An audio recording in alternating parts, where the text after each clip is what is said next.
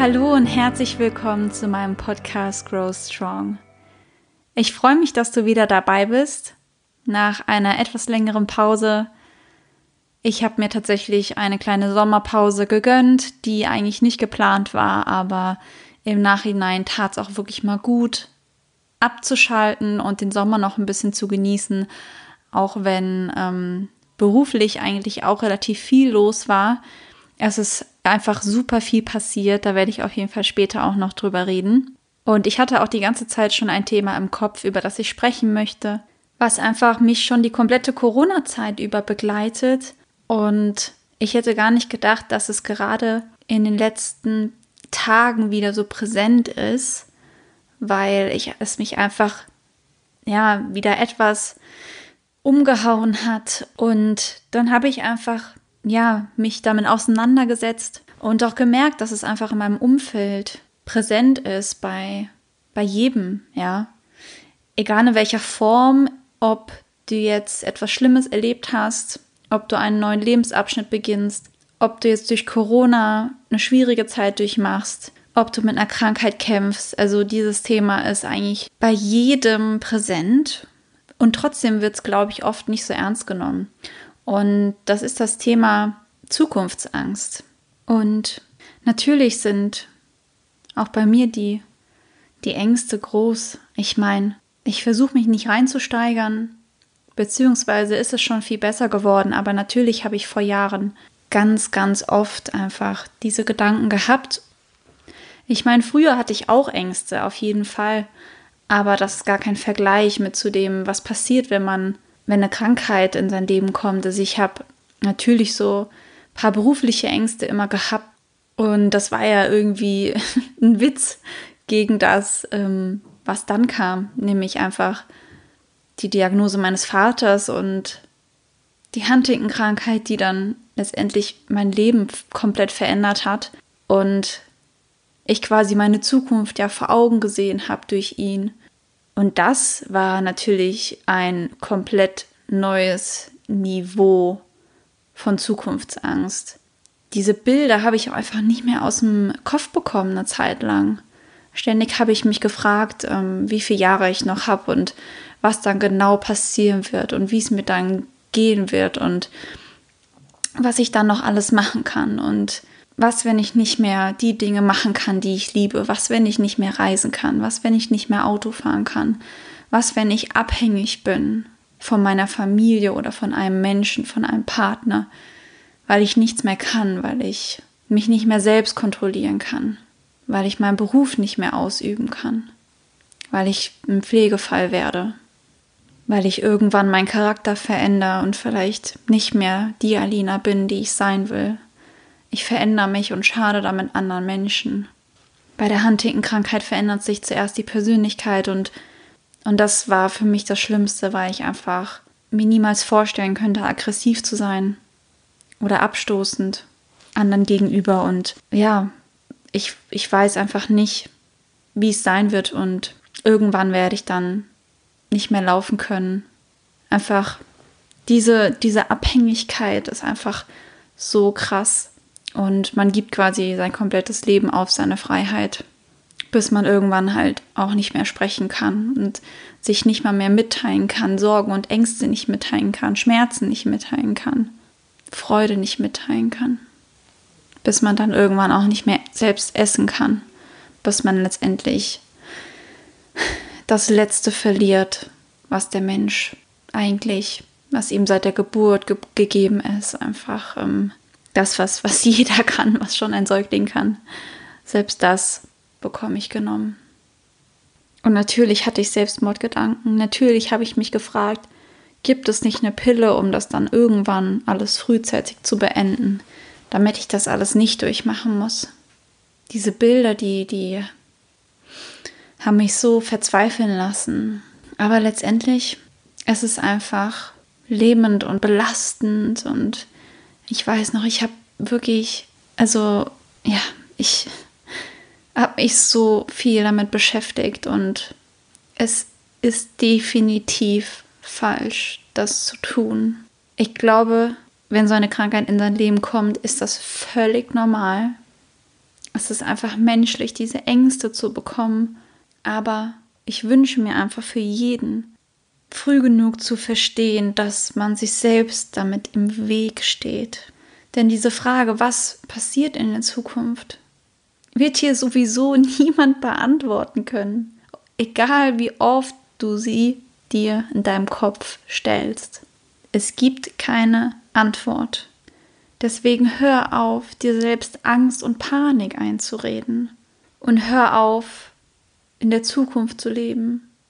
Denn solange du das tust, solange du nicht loslässt und diese Riesenblockade da hast, kannst du auch nicht das jetzt genießen und kannst, es kann dir jetzt nicht gut gehen, du kannst gar nicht glücklich sein.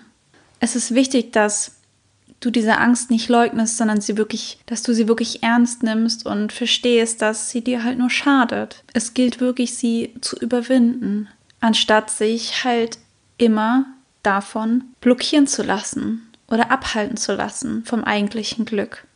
Wir müssen trotzdem das angehen, wenn wir halt weiterkommen wollen. Darum geht's. Es geht darum, dass viele die haben und sie werden sich immer wieder in diesen Kreisen drehen. Sie werden immer wieder die gleichen Zukunftsängste haben und sich immer wieder von ihm blockieren lassen.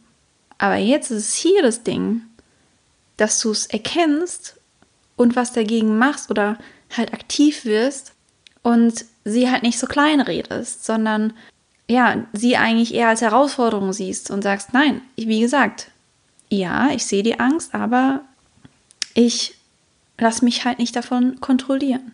Denn wenn uns die Angst einmal in der Hand hat, ja, dann bekommen, dann kommen wir in so einen, wie soll ich sagen, ich, ich nenne es ganz gerne in so einen Neutralzustand.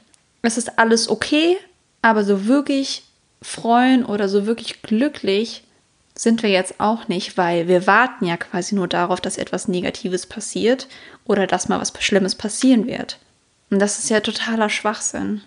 Das heißt, du würdest jetzt einfach deine ursprünglichen Träume oder Ziele halt aufgeben, nicht mehr verfolgen, weil du einfach Angst hast, weil du einfach zu große Angst hast. Und, und da stehen wir uns einfach selbst im Weg. Und ich weiß halt einfach, weil ich hab's durchgemacht und ich hab die Angst überwunden und heute passieren so viele tolle Dinge, die ich mir damals nicht mehr erträumt hätte und deswegen weiß ich einfach, dass das der richtige Weg ist, sich nicht von der Angst leiten zu lassen oder aufhalten zu lassen.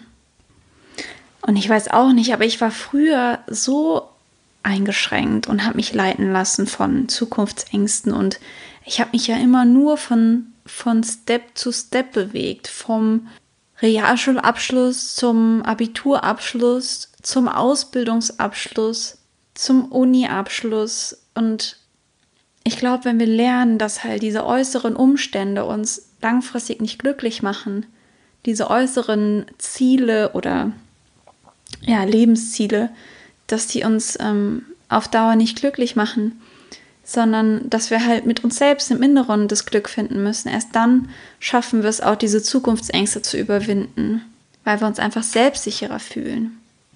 Es ist super wichtig, wenn du Probleme mit Zukunftsangst hast, an deinem Selbstbewusstsein zu arbeiten. Und ja, ich glaube einfach, je größer dein Selbstbewusstsein ist, desto eher sieht man sich halt den Aufgaben der Zukunft so gerüstet ne? und können die Dinge vielleicht ähm, positiver sehen, anstatt in so eine Angst zu verfallen. Und ich kann dir sagen, du kannst es schaffen. Du kannst jede Herausforderung schaffen, aber es ist, es kommt dir nicht zugeflogen. Und was ich gemacht habe, ist mir einfach wieder bewusst zu werden, wer bin ich eigentlich und warum, warum bin ich hier? Was kann ich gut? Ja, ich habe ja Stärken und Erfolge gehabt im Leben irgendwann mal und ja, die habe ich mir zur Erinnerung gerufen und wirklich festgenagelt, wie will ich sein, wie will ich in der Zukunft sein und wie kann ich meine Stärken einsetzen. Und als ich als ich dann gelernt habe, wie ich wo meine Stärken liegen, kann ich auch gar nicht mehr an meinem Selbstwertgefühl zweifeln, weil ich ja weiß, mit was ich mit meinen Stärken was bewirken kann. Und lange Zeit bin ich beruflich auch in eine falsche Richtung gegangen, weil ich nicht das gemacht habe, wo meine Stärke drin liegt. Und umso kleiner war auch mein Selbstwertgefühl. Deswegen, wenn du das Gefühl hast, du bist noch nicht richtig angekommen und dein Selbstwertgefühl ist einfach am Boden, dann musst du vielleicht mal rausfinden, ob das aktuell einfach die richtige Lebenssituation für dich ist und ob du wirklich was machst, wo du eigentlich Stärke drin zeigen kannst und eigentlich aufgehen kannst, aufblühen kannst und nicht mehr von Ängsten geleitet wirst. Der nächste Punkt, der mir geholfen hat, ist einfach zu verstehen, als die Krankheit in unser Leben kam, habe ich auch gedacht, oh Gott, ich werde in ein paar Jahren wird was passieren und ich werde das und das nicht mehr machen können. Ich habe mein Leben an mir vorbeilaufen sehen.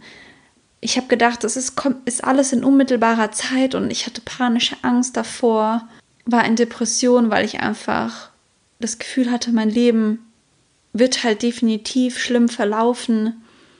Und letztendlich habe ich mit der Zeit einfach gelernt, die Dinge in Relation zu setzen und wirklich zu verstehen, ist es wirklich so dramatisch, wie ich mir das alles vorgestellt habe? Oder wie ist denn die Wirklichkeit? Ja. Ist es wirklich der Weltuntergang? Oder gibt es eigentlich noch viel, viel schlimmere Schicksalsschläge? Und ich krieg das irgendwie hin, damit zu leben. Ich meine, wir gehen immer vom Schlimmsten aus. Aber es ist deswegen so wichtig, das Gegenteil sich einzureden und zu verstehen, auch ich habe jetzt immer noch so viele Jahre, bis überhaupt was passiert. Und es bringt einfach nichts, sich jetzt verrückt zu machen. Und meinen Papa zu sehen, ja, das konnte ich eine lange Zeit auch ganz schwierig. Und ich habe richtig darunter gelitten.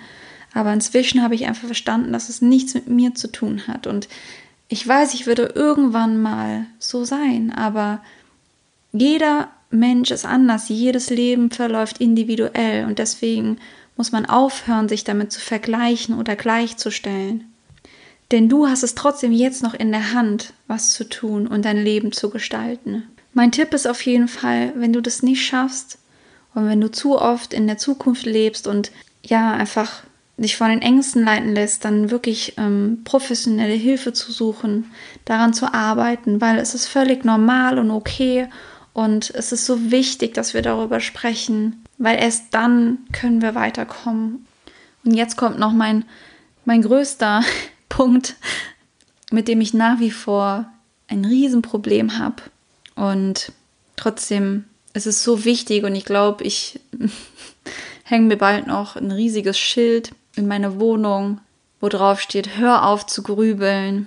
Denn natürlich entsteht einfach die Angst im Kopf und wir denken viel zu viel, zu viel nach, malen uns Szenen aus und, und wir müssen uns daran erinnern, aufzuhören, so viel zu grübeln und am besten ablenken, dass man nicht so zum Nachdenken kommt, sich Tricks aneignen. Bei mir war definitiv ein Riesenpunkt äh, mein Hund, weil ich einfach bei den Spaziergängen gar nicht so negativ zum Grübeln komme, weil er mir einfach so gut tut und es so gut tut, an der frischen Luft zu sein.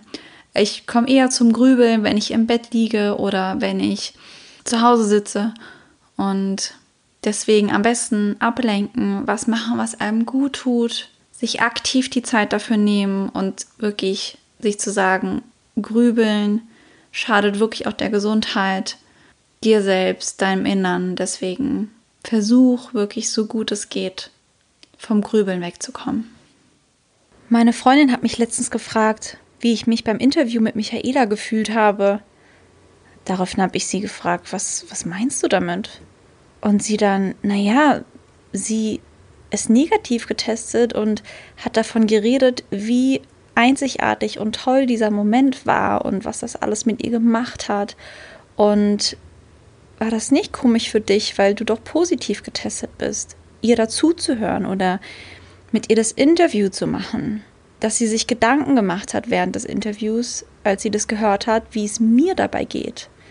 Dass sie sich Sorgen gemacht hat, dass es mir dann schlecht geht. Ich habe das erst gar nicht verstanden, was sie meint, weil anscheinend geht es mir zu keiner Sekunde schlecht in den Momenten. Denn nach wie vor bereue ich meine Entscheidung nicht und ich habe mein Leben, so wie es ist, zu 100 Prozent angenommen. Und all die Dinge, die ich gleich noch erzählen werde, ergeben sich quasi daraus, dass ich halt, dass ich halt positiv getestet bin.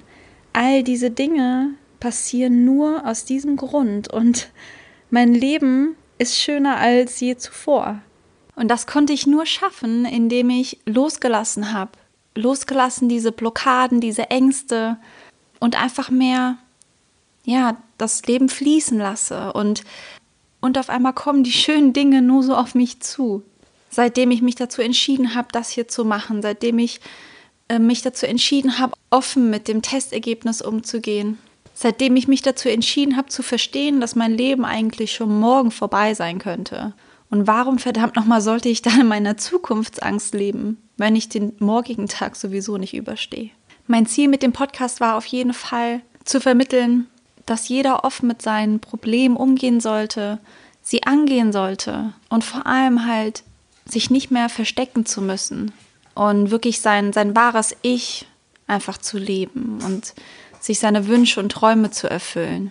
Und nur weil ich so offen war, kam letztendlich dann, ja, mein Chef auf mich zu und hatte den Mut, beziehungsweise hatte die Vision einfach, dass so viel mehr Potenzial einfach in dem Podcast steckt, in den Geschichten, in, Entschuldigung, mein Hund kaut hier auf dem Knochen rum, in den Geschichten von den Menschen mit Huntington deutschlandweit.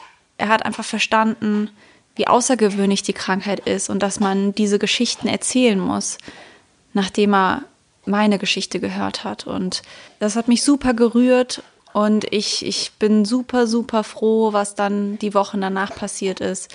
Denn ja, wir wollen einfach viel, viel mehr Aufmerksamkeit generieren für die Krankheit.